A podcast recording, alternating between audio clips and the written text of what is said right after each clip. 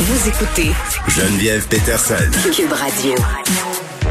On revient euh, sur cette annonce qu'avait fait euh, le ministre Lionel Carman suite à l'attaque dans le vieux Québec. C'était le jour de l'Halloween, le 31 octobre dernier. Vous trouvez pas qu'on dirait que ça fait trois ans? Pour vrai cette attaque-là?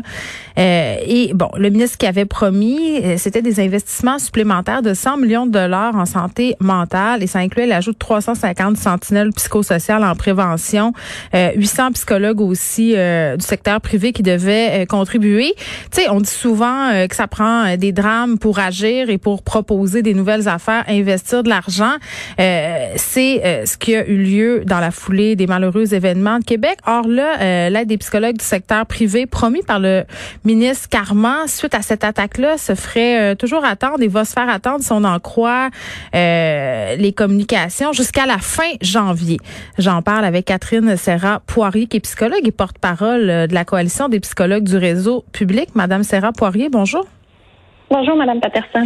Bon, euh, c'est quand même assez aberrant là qu'on parle autant de santé mentale en ce moment, qu'on ait eu euh, ce drame-là à Québec quand même. Là, il y a eu des morts, il y a eu des blessés. Euh, visiblement, cette personne-là avait des problèmes de santé mentale. On a dit, on a un problème, on va donner de l'argent, on va appeler en renfort 800 psychologues au privé. Euh, si on revient au moment où le ministre Carman a fait cette annonce-là, comment vous aviez accueilli cette nouvelle-là à la coalition? Ben, c'est sûr qu'on on accepte toute l'aide qu'on peut avoir hein, ben euh, en termes de santé mentale. On est vraiment, euh, euh, on a vraiment un déficit là pour répondre aux besoins de la population. Par contre, une des choses qui nous inquiétait par rapport à cette annonce-là, c'était d'aggraver l'exode des psychologues du réseau public vers le secteur privé. Hein, parce qu'on ne savait toujours pas là, comment allait être euh, mise en place là, euh, cette, cette, mesure de sous-traitance là, mais euh, on sait que les psychologues là, quittent le réseau, c'est très bien documenté depuis une douzaine d'années en mm-hmm. raison là, des conditions de travail et principalement des conditions salariales qui sont insatisfaisantes. Ben oui, puis juste pour qu'on situe les gens, là, il y a environ 18 300 personnes qui sont en attente pour de l'aide en santé mentale. Euh, puis moi, je me pose toujours la question, s'il y a autant de personnes en attente au public, est-ce que c'est pas justement à cause de cet exode-là que dont vous parlez là euh, vers le privé? Euh, puis je vais être super honnête là, moi-même j'ai essayé d'avoir accès à des services psychologiques euh, et pour moi et pour mes enfants à certaines périodes de nos vies. Et puis évidemment là, en bonne payeuse de taxes et aussi à des fins, je dois dire professionnelles. je me suis mise sur les listes d'attente. J'ai dit ben écoute, moi je paye pour un système de santé, je veux savoir combien de temps ça va prendre. Eh bien, j'attends encore. J'attends encore. Euh, Madame Serra Poirier, ça fait plus que deux ans. J'ai eu des appels pour me dire euh, que j'étais placée sur une liste d'attente. Après ça, un autre appel pour me dire que je passais d'une liste d'attente à une autre. Euh, et puis si j'avais pas les ressources financières pour me payer quelque chose au privé, pour payer des ressources au privé, ben on sera encore là à attendre. J'ai l'impression là que à part si on dit qu'on veut se suicider, il y a pas d'aide. Oui, absolument. Malheureusement, c'est une réalité qui affecte beaucoup, beaucoup de personnes au Québec. Hmm. Donc, vous parlez là, des 18 300 personnes qui attendent. Mais écoutez, il y a déjà beaucoup de gens là, qui, comme vous, entendent ces nouvelles-là puis qui n'iront même pas demander de l'aide. Ben c'est ça. Hein, ça, c'est juste les gens qu'on sait. C'est les gens qui vont vers les ressources. Combien de personnes sont assises euh, chez eux et se disent, ben là, il n'y en a pas d'aide ou qui sont juste gênées? qui se disent ben moi je je, veux pas demander de l'aide d'un psychologue tu sais il y a encore des préjugés on va pas se, se le cacher mm-hmm. C'est un problème qui date de très, très longtemps. La santé mentale a été sous-financée pendant des décennies. Hein, on accorde très, très peu d'importance à, ça par, comparativement aux problèmes de santé physique, même si les chiffres nous montrent euh, que euh, ce serait très rentable d'investir davantage en santé mentale. Malheureusement, c'est rarement une priorité pour le gouvernement. C'est ce qu'on voit, encore une fois. Mm. On applique des solutions qu'on dirait un peu plaster.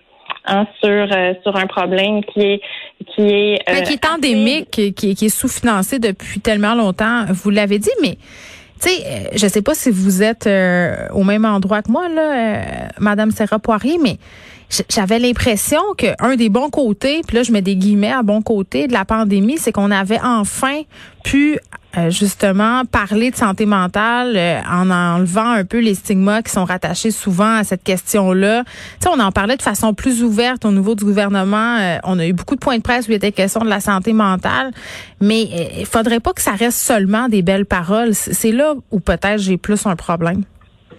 Ben, je pense que je, vous rejoins là-dessus, effectivement. Je pense qu'il y a de plus en plus d'ouverture. C'est de moins en moins tabou, même si ça demeure quelque chose qu'il faut continuer à travailler dans les mhm. prochaines années. Mais euh, c'est de moins en moins tabou. Le problème, c'est que euh, on n'investit pas là, là où sont les besoins. On, on, a proposé beaucoup de solutions à la coalition des psychologues du mhm. réseau public québécois. On pense qu'une des choses qu'il faut absolument faire, c'est de ramener les psychologues dans le réseau public pour pouvoir aider les gens les plus vulnérables. Ça, c'est comment on fait ça? C'est une question de ben, cash? Parce que c'est toujours une ben, question de cash. C'est en partie une question de cash, c'est une, en partie une question de reconnaissance aussi hein, de, du professionnel. Donc, les psychologues, on est les plus grands experts de la santé mentale mm-hmm. de tous les professionnels. On a le plus longue éducation dans ce domaine-là également. Puis malheureusement, quand on se compare avec n'importe qui, euh, au niveau euh, que ce soit des psychologues du réseau euh, privé, que ce soit quand on se compare aux psychologues au niveau du fédéral, en Ontario, on constate des écarts vraiment phénoménales. Donc, si on se compare à l'Ontario, là, après cinq ans, le psychologue en Ontario gagne 73 de plus que le psychologue au Québec. OK, mais combien ça gagne un psychologue au Québec? Donnez-nous des chiffres. Au Québec, l'échelle salariale du psychologue commence à 26 dollars et quelques dollars, mhm. mais avec le doctorat, on commence à 30 dollars de l'heure. Ça prend pas un doctorat pour pratiquer? Oui, ça prend un doctorat pour pratiquer. Bon, donc ça commence à 30 dollars. Parfait.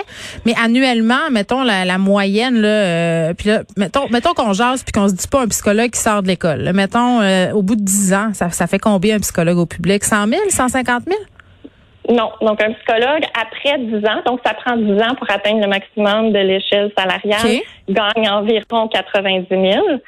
Un psychologue, et ça, c'est en travaillant en temps plein. Alors que quand on regarde le salaire horaire euh, du psychologue euh, euh en bureau privé, Hein? Donc, la moyenne qu'on a, on a fait un sondage, c'est 120 dollars de l'heure. Donc, les étudiants, c'est ça qu'ils voient.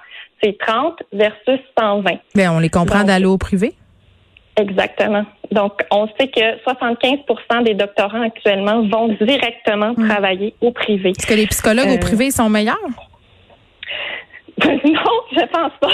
Ben, c'est ça. je pense que non. Je pense qu'on est tous. Euh, c'est juste qu'on peut les voir, eux autres. c'est juste ça. Mais il faut ajouter quand même qu'il y a beaucoup de délais d'attente actuellement aussi, même au privé. Oui, c'est fou, c'est fou. Euh, Pour vrai, là, je pense qu'il faut le dire aussi, puis on veut pas décourager le monde de demander de l'aide, mais quand même, euh, je pense que les gens ont entendu ce que le gouvernement disait, c'est-à-dire qu'il faut prendre notre santé mentale en main. Donc, ils ont beaucoup d'appels, notamment pour les enfants puis les ados. Mais c'est ça. Puis moi, ce qui m'inquiète de la proposition du gouvernement, c'est de mm. dire, OK, mais euh, là, ils veulent aller chercher l'aide des psychologues du privé. Sauf que eux aussi, tu sais, ils, ont, ils sont pas en train de se tourner les pouces présentement. Donc, si on leur offre les conditions de travail qu'on offre aux psychologues du réseau, je pense pas qu'il va y avoir beaucoup de monde qui vont lever la main là, dans les cabinets privés là, pour, euh, pour prêter main forte parce que les conditions de travail, euh, évidemment, tu fais pas ton horaire, tu choisis pas où tu vas, c'est tout ça aussi là c'est tout ça, mais c'est surtout les, c'est ça, les conditions de, de, salaire. Puis au niveau de l'autonomie professionnelle, tu sais, dans le réseau, on va limiter souvent les mm. approches, on va limiter le nombre de rencontres. Donc, euh, ça, c'est des pratiques qui ne sont pas en cabinet privé. Puis la proposition euh, des libéraux, là, c'est-à-dire d'instaurer un régime universel pour les soins en santé psychologique au Québec, là, ils estimaient que ça coûterait environ 300 millions par, par année. Je parlais à la directrice de l'Ordre des psychologues qui me disait euh, que ça avait l'air d'un gros chiffre, mais qu'en fait, les troubles de santé mentale, ça coûte pas mal plus cher à l'État que 300 millions par année. Vous êtes où, vous, par rapport à ça? Ben, nous, c'est un programme qu'on trouve intéressant à condition qu'on s'assure de ne pas détruire la, psychologie dans le réseau public du même souffle. Donc, il faut s'assurer de, euh, avant de mettre en place mm. un tel programme, d'offrir des conditions aux psychologues dans le réseau pour qu'ils soient intéressés à rester.